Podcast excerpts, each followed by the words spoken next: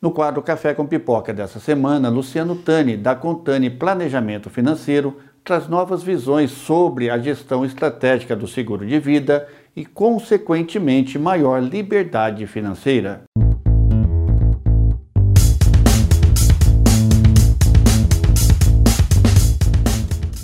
Café com Pipoca. Oferecimento. Café América. O melhor do café.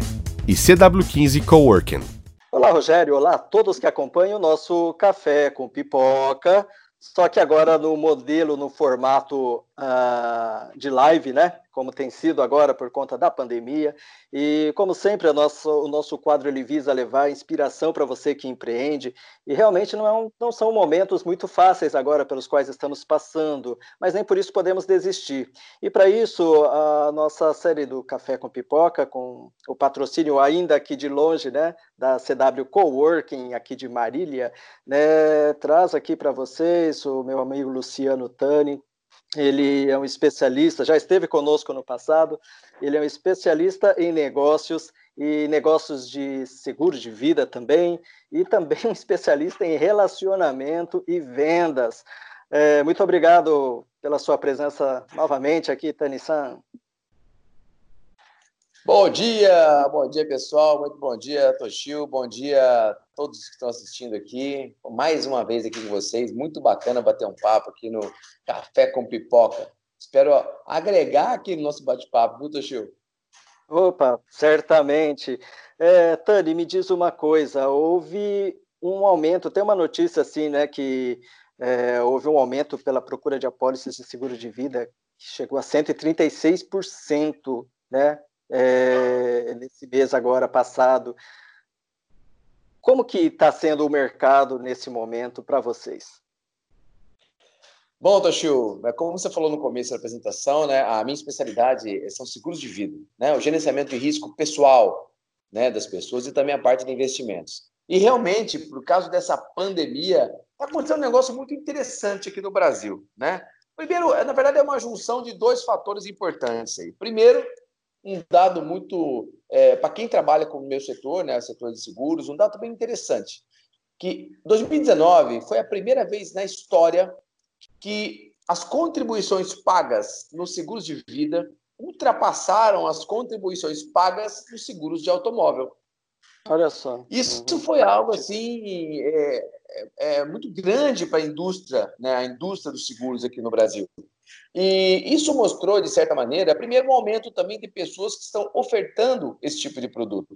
Né? E segundo, também uma conscientização maior de, dos brasileiros em relação ao gerenciamento de risco pessoal, seguindo moldes né, de países desenvolvidos, como os Estados Unidos, que lá chega a 80% percentual de pessoas com proteções financeiras. Se comparar com o Japão, ainda 90% dos japoneses. Né? Não faz sentido para um japonês você ter uma família e para si também, seguranças para si, e não ter uma proteção. Não faz muito sentido isso para as pessoas lá fora. E esse aqui no Brasil tem aumentado também é, gradativamente esse interesse pelos brasileiros. Bom, o segundo motivo, Toshio, e aí sim, com relação à pandemia, né? É, nunca ninguém também acorda é, querendo, pô, vou comprar um seguro de vida hoje. Né? As pessoas acordam querendo comprar um carro, as pessoas acordam querendo comprar uma pipoca, né? As pessoas acordam, pô, hoje vou fazer uma reforma na minha casa. Mas, pô, acordo hoje, vou comprar um seguro de vida? Não, cara, nunca, tive, nunca teve isso aqui no Brasil. E agora é diferente. Né? Agora você existe um risco mesmo de morte. As pessoas estão preocupadas. Pô, o que acontecer comigo, o que vai acontecer com a minha família?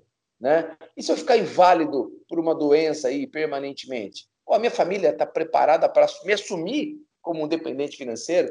Então, o assunto começou a despertar interesse e, obviamente, a procura.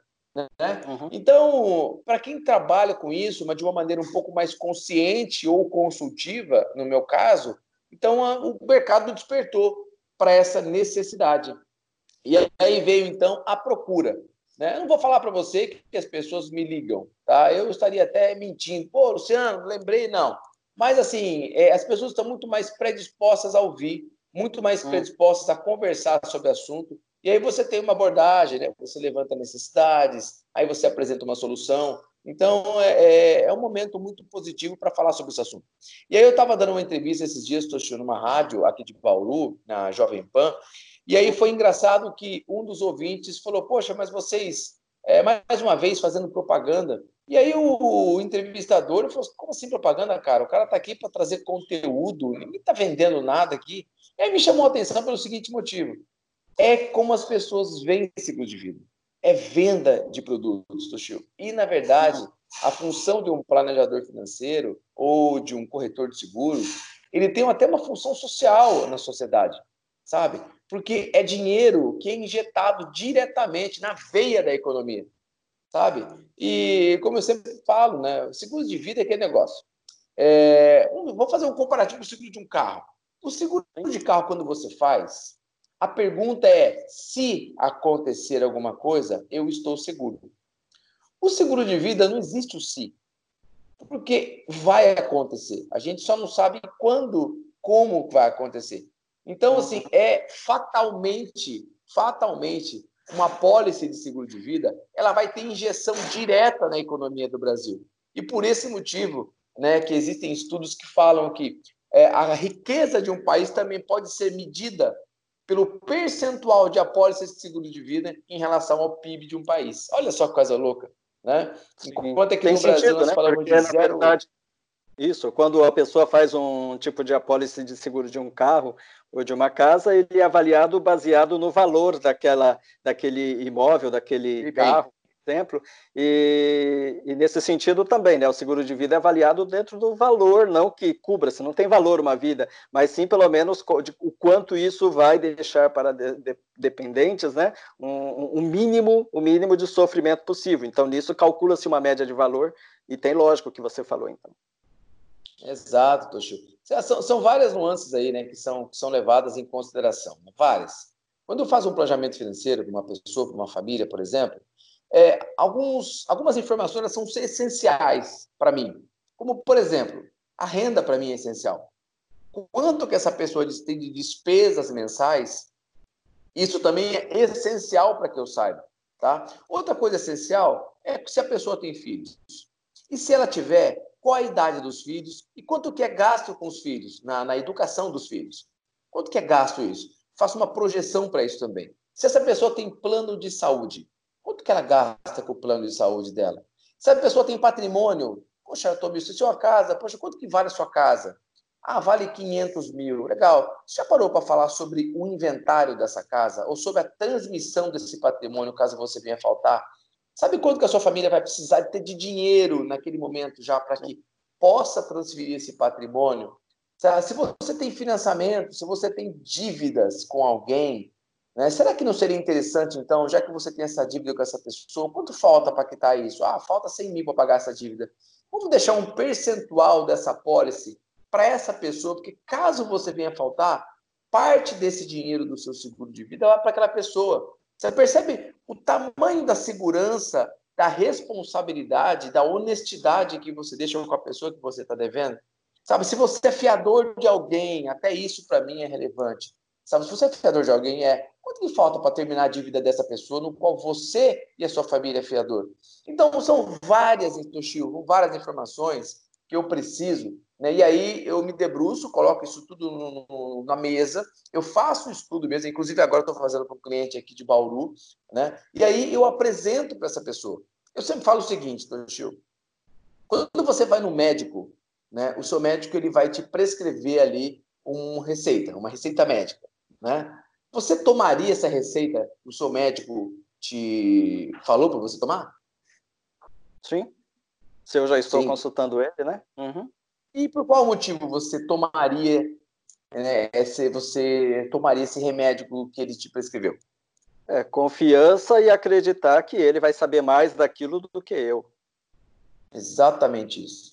Então, o que eu procuro fazer, Toshio, em todas as minhas é, consultas, todas as minhas consultorias, é exatamente a mesma coisa. Né? É mostrar para esse meu cliente, que eu estou conversando com ele, um, uma, um plano de voo financeiro para que eu traga tranquilidade para ele, caso aconteça alguma coisa com ele, uma tranquilidade para a família dele, caso ele venha faltar prematuramente, e também a tal da liberdade financeira, para que a gente, nós juntos, puder, é, possamos alcançar uma tal da liberdade financeira.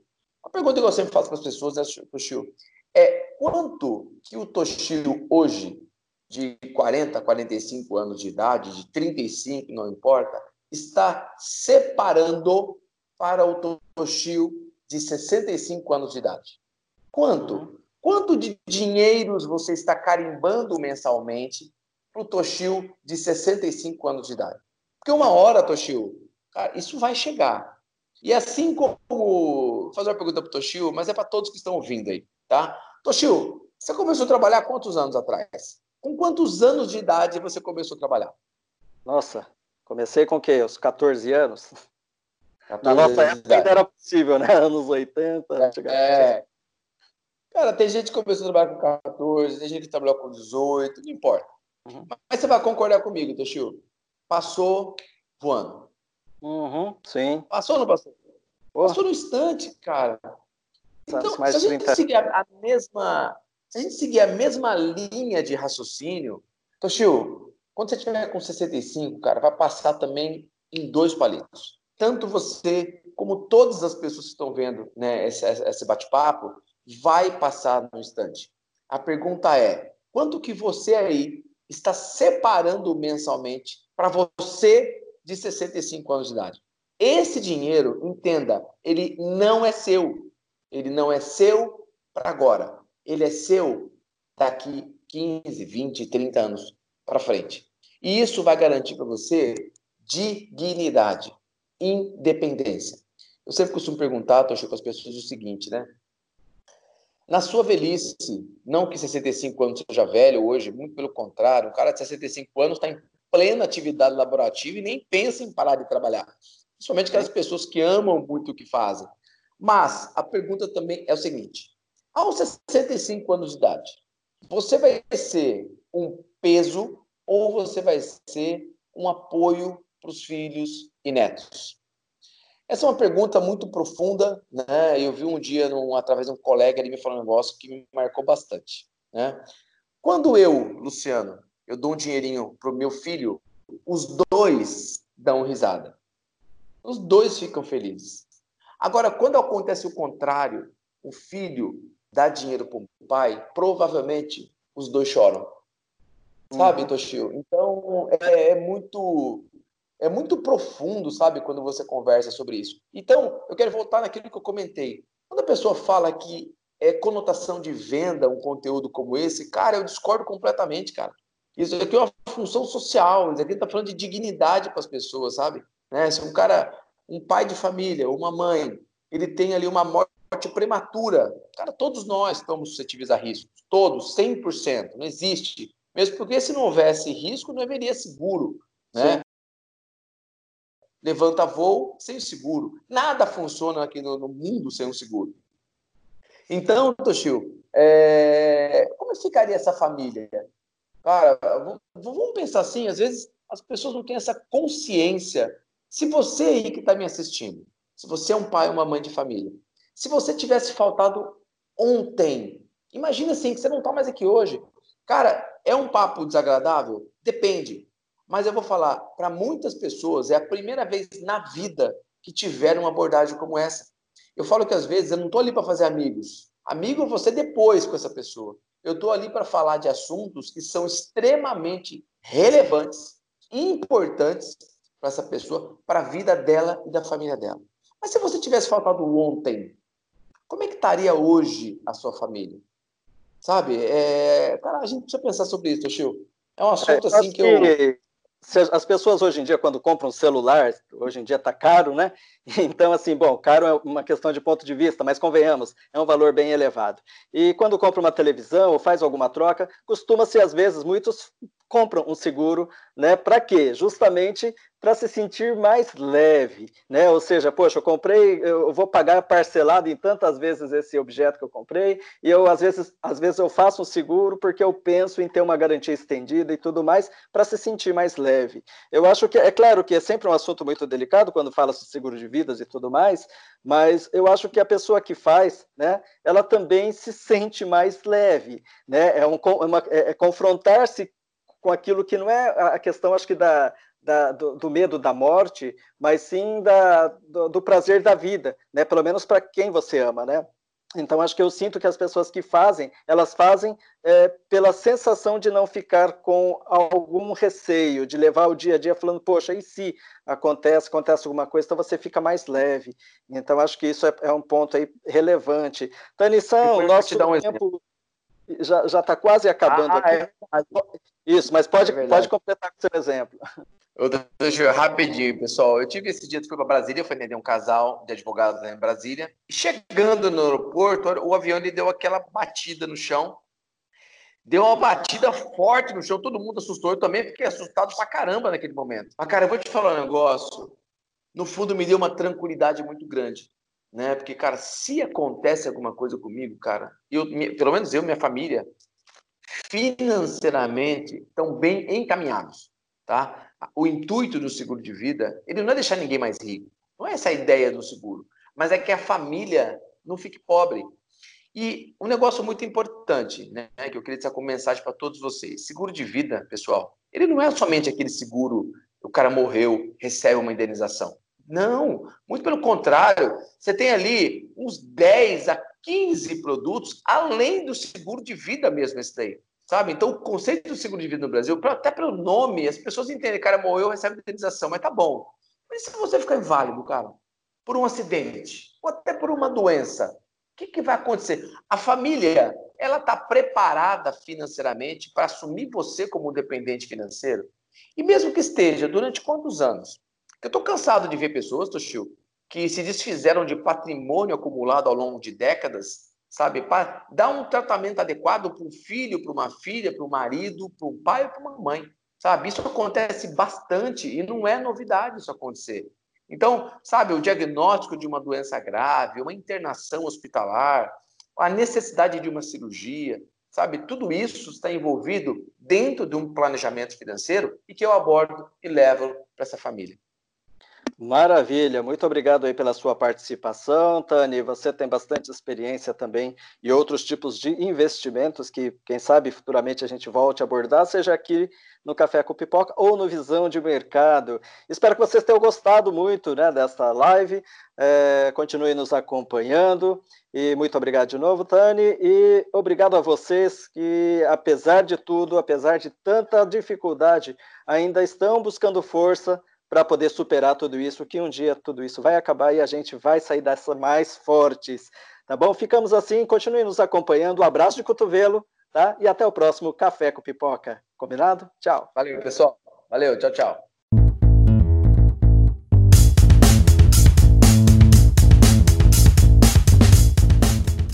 Café com Pipoca. Oferecimento. Café América. O melhor do café. E CW15 Coworking.